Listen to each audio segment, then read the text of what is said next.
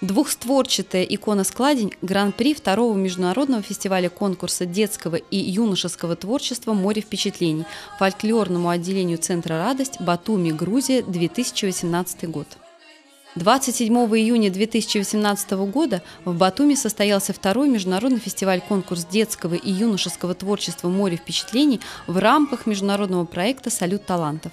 «Море впечатлений» – международный фестиваль-конкурс, где артисты и музыканты не только демонстрируют свои таланты, но и налаживают дружеские связи между странами и городами.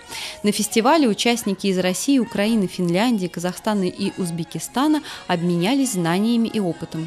Фольклорное отделение Центра «Радость» стало лауреатом первой степени и обладателем главной награды фестиваля – Гран-при. По мнению жюри, у коллектива был сложный репертуар, номера из которого исполнены на высоком профессиональном национальном уровне.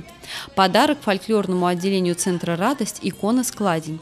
На одной створке один из законописных образов Богородицы – икона Софии «Премудрость Божия».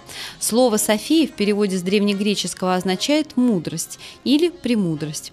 Название святого образа трактуется как синоним божественной мудрости, воплощенной через Деву Марию.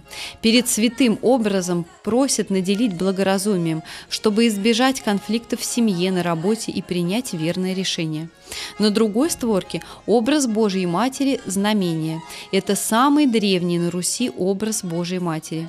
Значение иконы очень велико. Прежде всего, в этом образе Пресвятая Богородица предостерегает от междуусобной брани и вообще всякого кровопролития.